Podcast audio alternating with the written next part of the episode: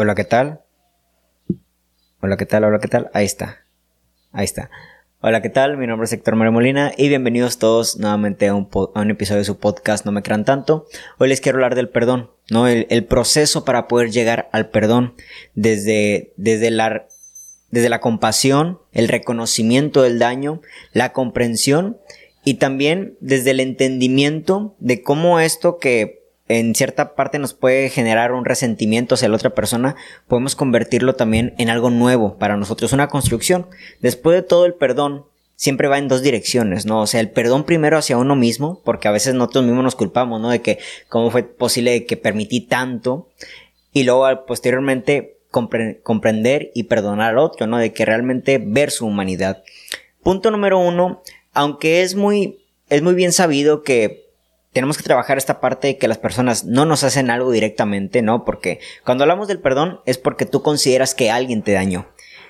Y a su vez escuchamos este, este tipo de frases, ¿no? De, que no te tomes nada personal, de que la gente no te hace nada. Pero si caemos mucho en esa frase, podemos realmente perder el enfoque del reconocimiento del daño. Sí, la gente tiene actitudes, tiene eh, formas de verbalizar que a veces te causan a ti, tocan alguna herida, te, pegan en el, ego, te pegan en tus emociones, te tocan directamente porque ahí sí, de plano hay daños que son muy directos, o sea, ni siquiera son inconscientes de parte de la otra persona, van con total conciencia, con total maldad. Y reconocer el daño yo creo que es la parte principal para poder llegar al perdón. ¿Cuántas personas no hay afuera que, que evaden ese, ese dolor, ¿no? Que realmente nada, ni me dolió. ¿Vale? O sea, terminé con esta persona, este, me hizo esto, pero ah, X, no importa nada. Ahí está, ahí no estás queriendo reconocer el daño. Y es la parte esencial, ¿vale? Reconocer el daño implica el poder saber eh, esta conectividad que hay con el hecho o con las palabras que acontecieron y con la emoción que tú cargas al respecto, ¿vale? Claramente que con nosotros vamos creciendo, cada vez nos van doliendo cosas, pues quizás hasta un poquito más relevantes, ¿no? No es lo mismo por lo que llorabas a tus 5 años que por lo que lloras quizás a los 20, a los 25, ¿no? Quizás de niños, pues llorabas cuando perdías un juego, por así decirlo, pero ya de grande ya te duelen otro tipo de cosas, ¿vale? Reconocer el daño es esta misma evolución. Si nosotros no reconocemos el daño que nos está causando ahorita, lo más probable es de que el día de mañana nos volvamos a topar con él y nos vuelva a doler de la misma manera o aún peor, porque claramente lo estamos reteniendo, ¿no? Reconocer el daño es para ti. Poder reconocer el daño es darte cuenta de qué cosas te duelen todavía en esta parte de tu vida. A tus 20, a tus 25, a tus 15, si alguien te ha escuchado este podcast y tiene 15, menos de 18, a alguien de 40, de 45, reconocer qué me está haciendo daño a esta edad.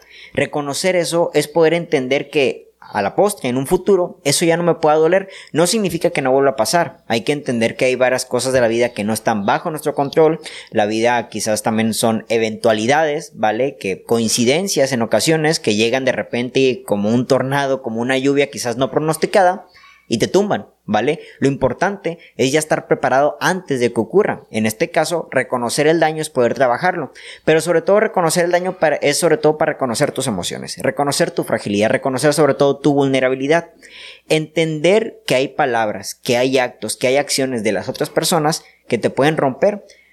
Hay mucha gente que realmente se, se torna eh, un poco rígida ante este tipo de situaciones. No, o sea, realmente en esta evasión es no me tocó, no me dolió, nada, no fue tan importante, ¿sabes? Esa rigidez a la postre se convierte en una falta de empatía. Déjate una falta de empatía hacia los demás, una falta de empatía hacia uno mismo. Y las personas que tienen poca o nada de empatía hacia uno mismo son personas que no se permiten cometer errores, por ejemplo, porque no ven su humanidad. La empatía es sin duda alguna una de estas características humanas de conciencia que más nos hace acercarnos al otro, empatizar con el otro y realmente poder no sentir así tal cual literalmente la palabra, pero sí identificarnos, familiarizarnos un poco con lo que está sintiendo y desde ahí saber cómo poder ayudar. Si tú, por ejemplo, supongamos, ¿no? Eh, tú perdiste a un ser familiar muy cercano, ¿vale? Sufriste ese dolor, pasa el tiempo y alguien cercano, también un amigo, pierde a un familiar igual de cercano, ¿no? Tú empatizas con él o con ella y ya sabes un poco cómo ayudarle porque tú ya pasaste por ese acto. Gracias a que tú reconociste el dolor que en ti impactó en su momento que haya ocurrido este hecho. Asimismo, a la postre, cuando llega a pasar con otra persona, empatizas. Así que reconocer el acto es un acto de amor propio, pero también de un acto hacia, hacia, de amor hacia los demás. Reconocerlo es para poder saber qué es lo que en ti te afecta el día de hoy y, de, y a la postre de eso, pues ya poder trabajarlo y entenderme. Reconocerme vulnerable, reconocerme frágil, reconocer que hay actos, actitudes, palabras de las demás personas que me pueden tocar. Si te tornas rígido, lo más probable es de que nunca llegues a salir de ahí, te conviertas en piedra y el día de mañana no te permitas esta humanidad. Y esta humanidad confiere hasta tú también fallar, hasta tú también hacerle daño a otras personas.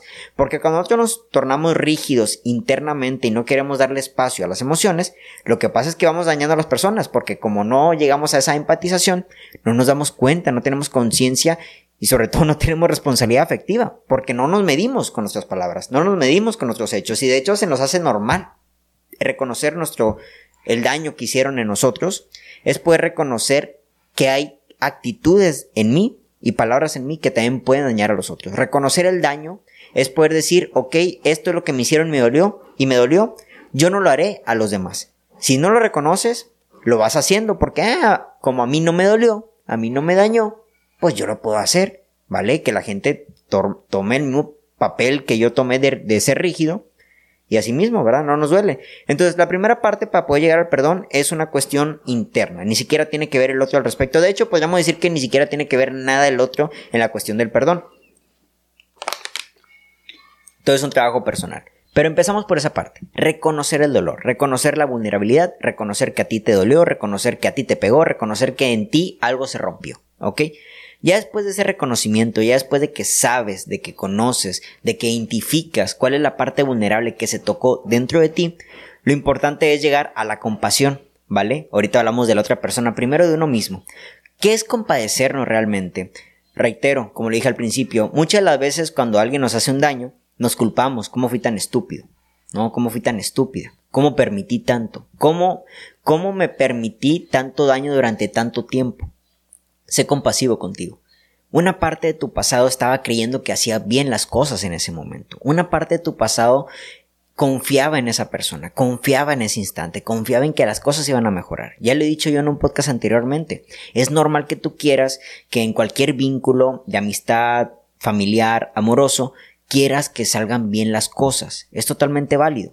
Lo importante de la compasión es darte cuenta que esa versión tuya del pasado estaba buscando un bien común un bien personal es como que la parte principal para que nosotros salgamos, todos salgamos adelante en nuestra vida, en nuestros sueños, pero pues también es normal que busquemos un bien común, porque es importante el círculo social, ¿vale? Las personas que nos rodean son importantes. Tu madre, tu padre, tus hermanos, tu pareja, tus amigos son importantes y cuando las personas son muy importantes para ti, tú quieres que el vínculo esté bien para los dos. Así que estás buscando un bien común. Compadecerte ante ti mismo es darte cuenta y perdonarte, en este caso, ¿vale? Ya llegamos un poquito aquí a la, identificación de lo que es la compasión. Saber que esa versión tuya del pasado quizás estaba muy cegado, quizás estaba no queriendo ver ciertas situaciones porque confiaba, ¿vale? Confiaba en que las cosas iban a estar de algún modo, que no ocurrieron, pero tenía ese acto de fe interno, que yo creo que a todos nos pasa, ¿no? En ocasiones no se nos hace tan fácil sacar a una persona de nuestra vida, salirnos de un lugar, porque ese lugar en su momento quizás nos dio muchas satisfacciones y también nos hicieron felices. Y de repente se cambian los papeles y no entendemos cómo y estamos peleando, ¿no? Yo entiendo que parte de tu esencia es luchar por lo que quieres. Yo entiendo que parte de tu esencia es realmente intentar que las cosas salgan bien.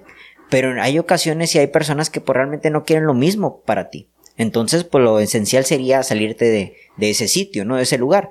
Compadecer contigo es mirar al pasado y perdonar a esa versión tuya del pasado que quizás no estaba llena de estos conocimientos que ahora tienes gracias al dolor que, que llegó por medio de esta ruptura, de este vínculo, de este daño que te hizo otra persona, que te propinó otra persona, y decir, bueno, perfecto, gracias a este dolor, ahora ya tengo este conocimiento, ya sé cómo actuar en cuando yo vea otro tipo de acciones similares y asimismo ya poder estar más preparado.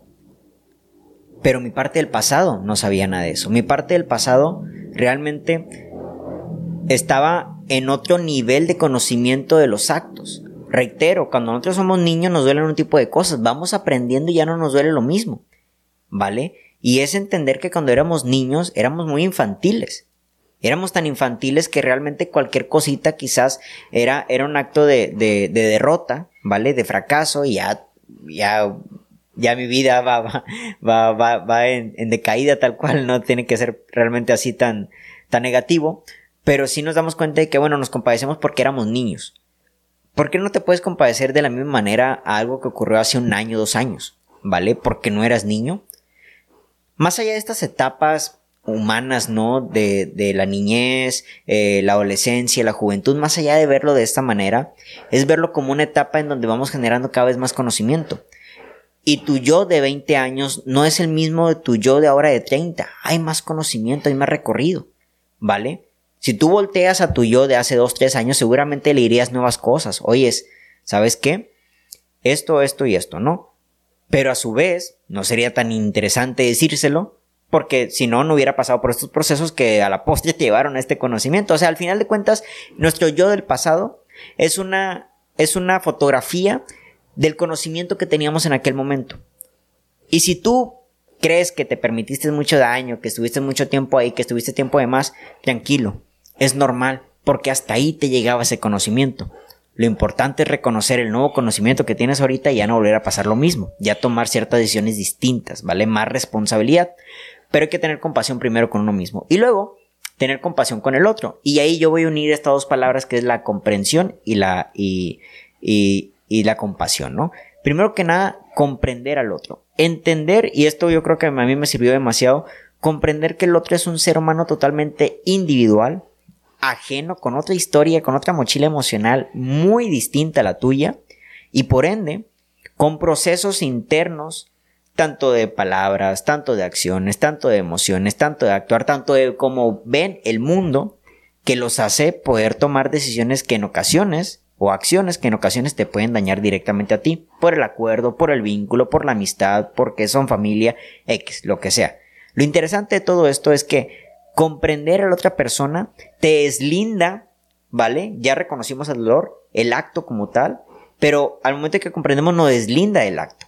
¿Vale? Porque ahí te das cuenta que la persona actuó con respecto a lo que quizás ella o él sentía apropiado en ese instante. Igual, totalmente cuestionable, pero aquí no venimos a juzgar. No se trata de que por qué lo hizo y querer buscar cuestiones externas. Cuando todo tiene que ver con el mundo interior, en ocasiones inconsciente de la misma persona. En ocasiones ni siquiera ella o él sabe por qué lo hizo, pero lo hizo pero poder comprenderlo, poder saber que tiene una historia de personal totalmente distinta a la de nosotros, eh, tiene, tiene una forma de reaccionar distinta ante las problemáticas, tentaciones, acciones, eh, lo que sea de la vida, lo va a hacer poder llevar a tomar decisiones que a lo mejor tú no hubieras tomado por defender o defender en este caso el corazón de esa persona. Pero él o ella no necesariamente tuvo que hacerlo personal. Me atrevería a decir que yo la mayoría de las veces que vas a creer que alguien te hace daño, no en todas son personales. Y me refiero a personal en la cuestión de que no lo hacen tal cual con la idea, con el fin de chingarte. Yo creo que tienen que ver un poquito más porque hay una hay un hay un hay un cúmulo, ¿vale? de emociones y pensamientos inconscientes en la mayoría de las veces que se impregnan en esa persona y que a la poste lo llevan a hacer ciertos actos que no se están dando cuenta de que está realmente tocándole a la otra persona. Comprender es darte cuenta de que lo que él hizo o ella hizo no tiene nada que ver contigo tiene que ver más con su historial de vida. Tiene que ver más por los procesos de vida que ha pasado. Tiene que ver más quizás hasta por las experiencias que ha tenido con personas suyas del pasado. Tiene que ver más con sus propias heridas. Tiene que ver más con lo que otras personas hicieron en él o en ella. Quizás en ese instante él, él o ella pensaba que esa era la forma adecuada de actuar en ese instante. Y comprenderlo de esa manera, a ver, cuando tú te involucras con una persona, y yo creo que esto es lo más importante de este podcast, ¿no? Cuando te involucras con una persona, lo importante es conocerla, ¿vale? Lo importante es indagar en su vida. Para que el día de mañana tengas toda la información posible para poder comprenderla de mejor manera. No necesariamente ante este tipo de ejemplos como el de podcast que te hagan un daño. No, no, no necesariamente tienes que comprender a alguien nada más cuando te hace daño. Lo importante es comprenderla para poder generar un amor más libre ante esa persona y entender que es un ser totalmente individual a ti. Cuando nos vinculamos con una persona, el conocerla en su totalidad, conocer su historia de vida, es poder darte cuenta de que esta persona lleva años en este planeta sin ti. Lleva años de experiencia, ¿vale? Tomando en cuenta que una amistad o, un noviazgo, ¿no? Porque cuando son familia, pues eh, eh, por eso en ocasiones lo de la familia duele más, ¿no? Porque son personas que crecen en tu propio núcleo, ¿no? Pero poder entender que esta persona aún así, aunque en ocasiones sea de tu familia, tiene otro tipo de pensamientos generados porque tiene otros vínculos distintos al tuyo. Y poder comprender todo eso es desprenderte del acto y darte cuenta de que tú no te merecías eso porque sobre todo no te lo hicieron a ti. ¿Vale? O sea, aquí ya está la división. Al principio reconocimos el dolor. Reconocimos que ese acto nos, nos afecta. Ya después de este proceso de compasión, llegamos a este otro punto donde damos cuenta que el, que el acto como tal, el acto per se, realmente no era hacia nosotros. Simplemente fue un estímulo de la otra persona, un estímulo, una respuesta ante una situación específica que a la persona lo llevó a elegir A o B porque su historial de vida propició que B o A para él o ella en ese momento era la respuesta correcta, era el, accionar correcto. Quizás tú reaccionado C porque tu historial de vida te hubiera propiciado reaccionar de otra manera. Pero adivina qué, cada cabeza es un mundo y cada historia de vida también lo es. Yo entiendo que en ocasiones no entendemos a las personas. Yo entiendo que en ocasiones nos preguntamos por qué. ¿Por qué a pesar de todo, por qué hiciste esto? Pero poder comprender esta parte es esencial para darte cuenta de que no tiene nada que ver contigo. Cuando yo viví esto de la comprensión en su momento, llegué a un amor más profundo hacia esa persona. ¿Vale? y poder tener este amor tan profundo a esa persona, me di cuenta de que su accionar, sus palabras, todo lo que englobaba a esta persona, tenía que ver más con su historia de vida que conmigo, que con el amor que me tenía, con lo que me quería, con lo que teníamos los dos juntos, lo que habíamos transformado. Al final de cuentas, no hay proyecto más grande que el que se hace uno mismo. Podemos hacer chingo de proyectos allá afuera, y al final de cuentas nuestros proyectos también son un resultado del mundo interior. Pero no hay, no hay proyecto más grande que el de nosotros, propiamente, individual, en, soledad. De, de una manera íntegra, hablando propiamente de ti, ¿sabes? Y lo mismo pasa con otras personas. Lo que esa persona hizo tiene que ver más con, su con lo que su proyecto de vida ha resultado. Resultado de las experiencias que ha tenido. Resultado de la familia que tuvo. Resultado de las parejas que ha tenido, de los amigos que ha tenido de los traumas, de los actos, de las cosas que ni siquiera él o ella recuerda, de, de lo que vivió en la escuela, de lo que vivió en su etapa de adolescencia, todo eso es más importante en la vida de esa persona, aunque te duela, que el vínculo que tiene contigo.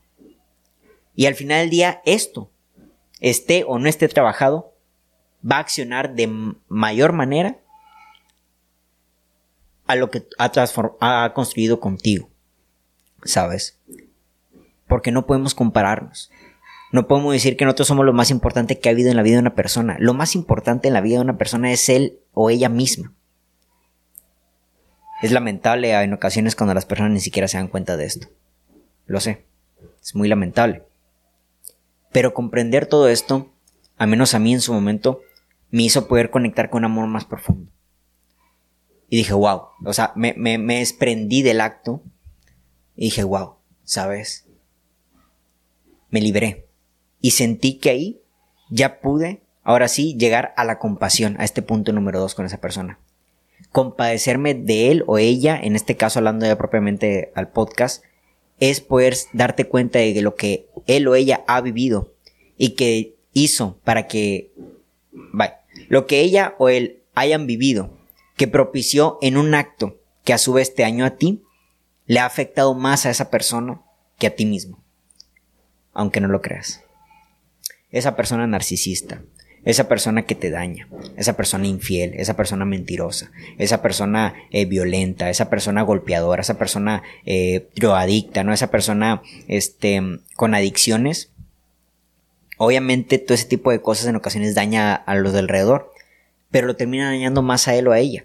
Porque número uno, primero, es un daño interno de sus emociones, de su vida íntegra, de sus proyectos de vida. Y a la postre, pues claramente es, es muy importante nuestro círculo social, nuestros vínculos que vamos generando.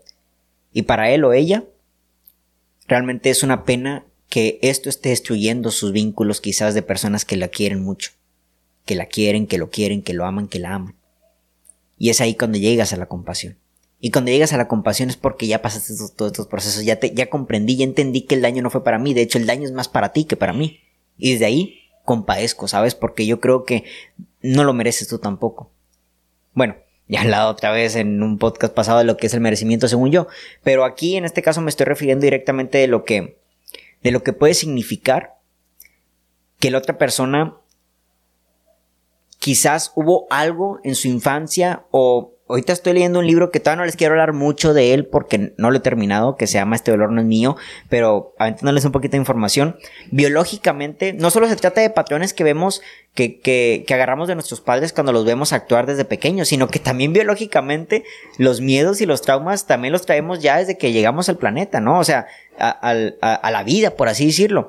Realmente, en este, este libro me estoy dando cuenta de que en ocasiones no necesariamente se trata de lo que ves en la casa, en ocasiones se trata de los genes.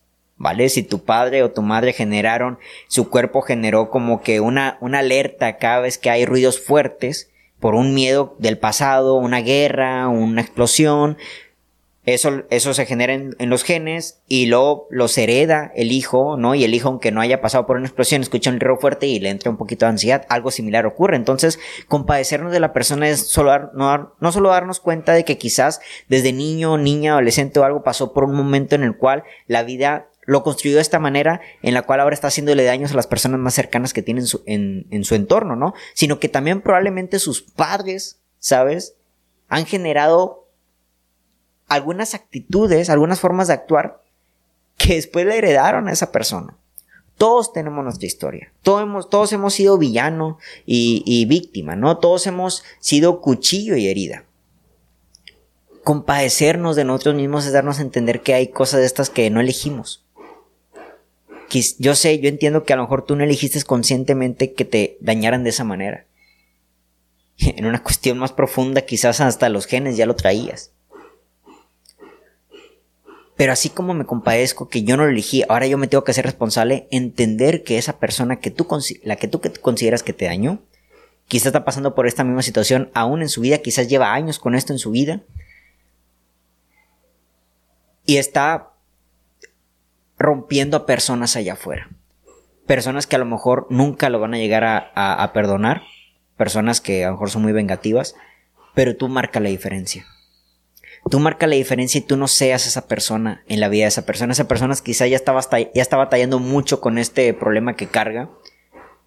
Y yo creo que cargarlo todavía más con un enojo tuyo que es válido. Atención, yo algo que entendí del perdón es que es un proceso. Va a ser a tu tiempo. A tu tiempo vas a perdonar. No tiene que ser ya en chingue, no es de que pum, de repente, ¿no? No es que te pongas una fecha, ¿sabes? Es todo un proceso, porque también el enojo y todo esto es válido sentirlo. Y sobre todo es válido porque te reconoces en él, ¿no?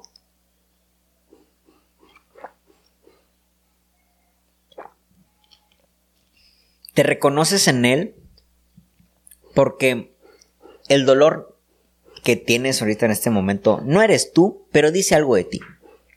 Y todo lo que dice algo allá fuera de ti es importante poder observarlo para después modificarlo si es que no te gusta.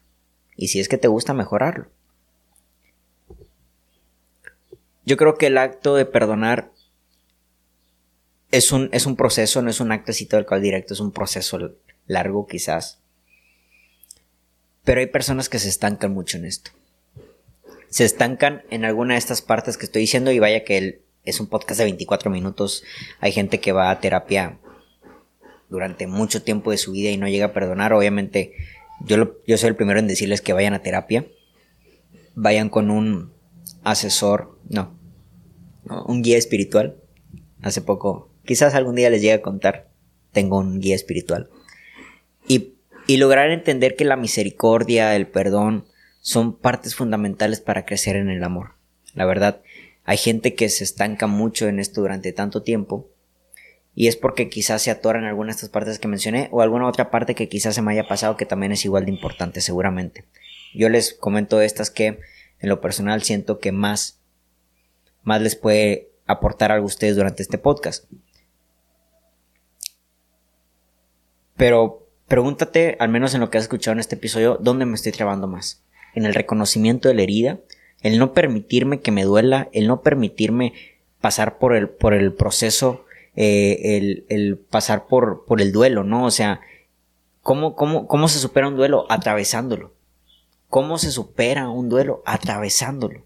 El duelo es un camino de la vida que en determinado momento llega atravesándolo, cruzándolo es como realmente pasas. Y en el cruzar es sentir, ¿sabes? Permitirte sentir. Yo creo que cuando me permití, bueno, en realidad llevo años, eh, no tanto. O sea, cuando hablo de años, te parece que hablo como de cinco años, no, pues al menos un par tratando de trabajar esta cuestión de la comprensión.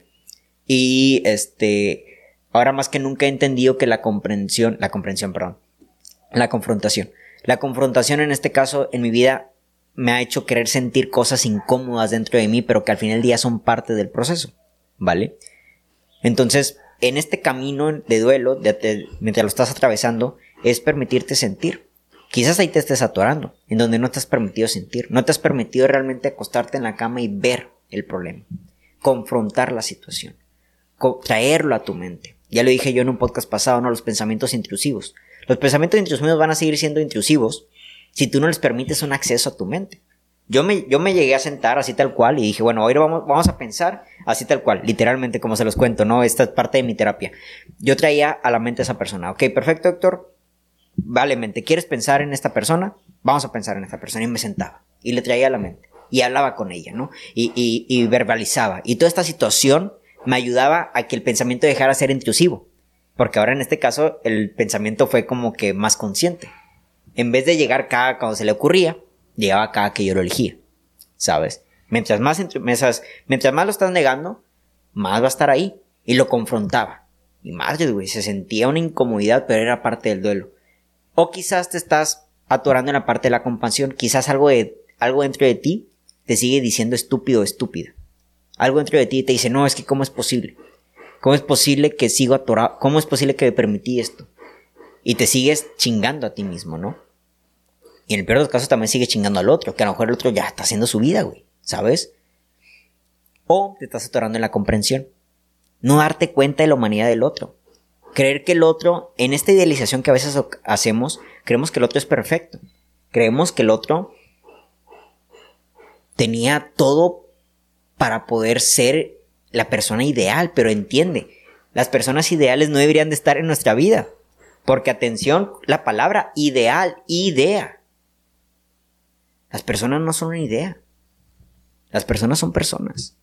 La idea tú la puedes moldear a tu modo. Las personas se moldean a su propio modo. Las personas tienen su propio, eh, su propio proceso de crecimiento. Y no tiene por qué ser la línea que tú estás proponiendo en tu mente. Tu hombre ideal, tu mujer ideal. Es lo peor que podemos nosotros hacer al momento de querer elegir una pareja. Que sea el hombre ideal, que sea la mujer ideal. No, güey. No, ideal es sinónimo de idea, idea es sinónimo de, de, de cuadrado, ¿no? Es esto porque mi idea es esto, güey. Una idea es un soldado. Me acuerdo mucho de un poema de un amigo, ¿no? Una idea es un soldado. Pues las personas no son eso, las personas son volátiles en su cambio.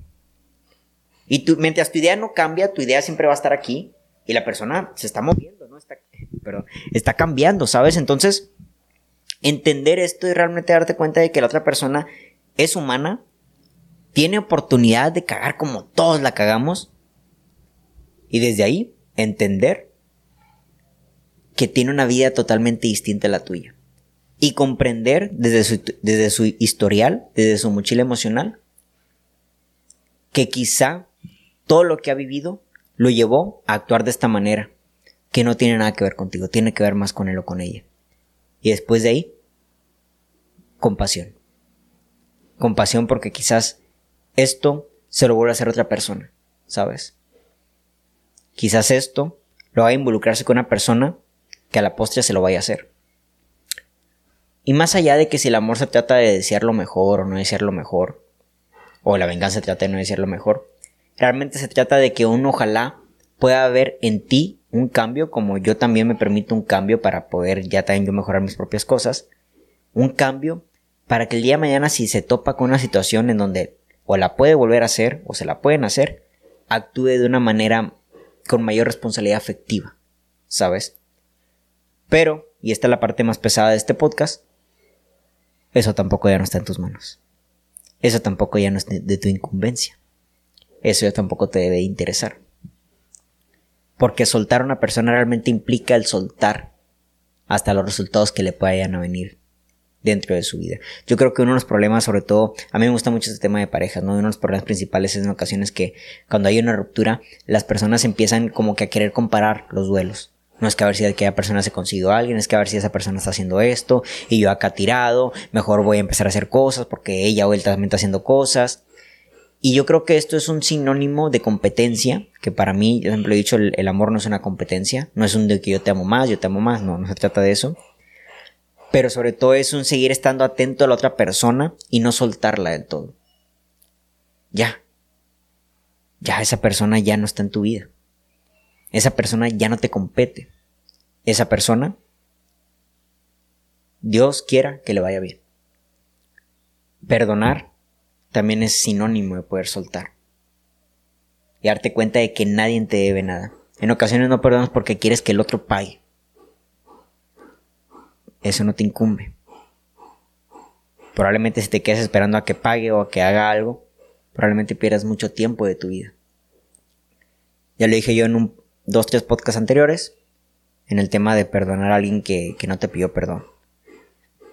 No hablaba directamente de los pasos como ahorita lo estoy haciendo, pero yo creo que es interesante el poder darnos cuenta de que el perdón es un acto propio y que a su vez involucra al otro, porque también ya se acaba tu ideal del otro, ya dejas de idealizar, empiezas a humanizar, empiezas a entender, a compadecerte, a perdonar, a soltar y desde ahí amar. El perdón sin duda alguna es un acto de amor muy grande. Yo lo escuché en una ocasión de un sacerdote y ahora sí, es una idea que difícilmente se me, ha, se me ha quitado de la cabeza. Es muy fácil amar a tu familia, es muy fácil amar a tu pareja, es muy fácil amar a tus amigos porque son personas que te traen bien a tu vida.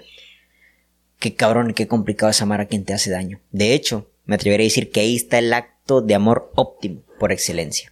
Qué fácil es amar a tus hijos, se parecen a ti, güey. Qué fácil es amar a tu pareja, güey, te da besitos, ¿no? Qué fácil es amar a tus amigos, están ahí en las buenas. Ama a tu enemigo. Ama a quien te hizo daño. Ama a quien te traicionó. Ámalo a él o a ella. El amor es un trabajo.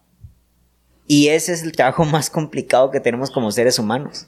El del perdón. Porque genera más trabajo. Porque es difícil perdonar. Porque genera mucho trabajo. Es mucho trabajo de conciencia, es mucho trabajo de ego, es mucho trabajo espiritual, emocional. Si el perdonar fuera tan fácil, todo el mundo estaría perdonando. No habría tanta gente en consultorios de terapia. La verdad, no habría tanta gente en terapia si la gente, si fuera tan fácil perdonar. ¿Y saben por qué perdonar no es tan fácil? Porque amar por sí no es fácil. Perdonarte a ti no es sencillo. Amarte a ti, entenderte, comprenderte, compadecerte, respetarte, no es fácil. Porque en el mundo allá afuera hay muchas hay muchas tentaciones. Hay muchas filosofías de vida. Y si te falta criterio propio, eres una persona muy influenciable. Yo creo que es una cosa no muy buena en esta vida ser una persona muy influenciable, en donde alguien llega a tu vida, te propone una idea y pues de repente ya caes, ¿no? Porque eso es falta de criterio propio. Y la falta de criterio propio hace que estés siempre muy volátil y poco constante en las cosas. Y todo eso te lleva a que no estableces algo concreto en tu vida y por lo tanto nunca te llegues a comprender, porque siempre hay versiones nuevas de ti y cada vez es más difícil poder acceder a una versión muy del pasado, donde probablemente desde ahí viene la herida, porque ya hay tantas capas, tantos nuevos tú. No estoy diciendo que no cambies, pero sí que generas un criterio propio. Y desde el criterio propio te va a ser más fácil poder evaluar cada etapa de tu vida comprenderte, comprender cada una, amar cada una, compadecerte cada una y dejarte llamar ignorante porque quizás hace dos años, eh, o estúpido porque quizás hace dos años, tres años, cinco años, diez años, no sé, hiciste algo que en aquel momento creías que estaba bien o simplemente por, la, por el impulso de las cosas, lo hiciste, dañaste a alguien o, una mala decisión que aún cargas y quizás es por, por la falta de perdón. Y perdonar es un proceso muy largo, reitero, y muy complicado. Pero bueno, ¿qué opinan ustedes? Perdonen y amen, créanlo. No se van a arrepentir. El amor es lo único que importa. Y el acto de amor a una persona que tú consideras que te hizo algo que te quebró, es un acto de amor muy importante. Y si me lo preguntan, es uno de los actos de amor más grandes que podemos toparnos en la vida. Y si lo vemos de esta manera, quizás el perdonar es una gran oportunidad de crecer como seres humanos. No significa que estoy diciendo que siempre te esté pasando algo para que siempre estés creciendo en amor. Pero sí darte cuenta de que si estás en esta posición, es una gran oportunidad de amar a alguien de una manera en la que quizás ni siquiera las personas que más han ayudado en tu vida en buenas cosas has podido amar, la verdad. Los leo en sus comentarios qué opinan al respecto. Mi nombre es Héctor Molina y que tengan todos, en este caso es un domingo, un buen domingo. Hasta la próxima.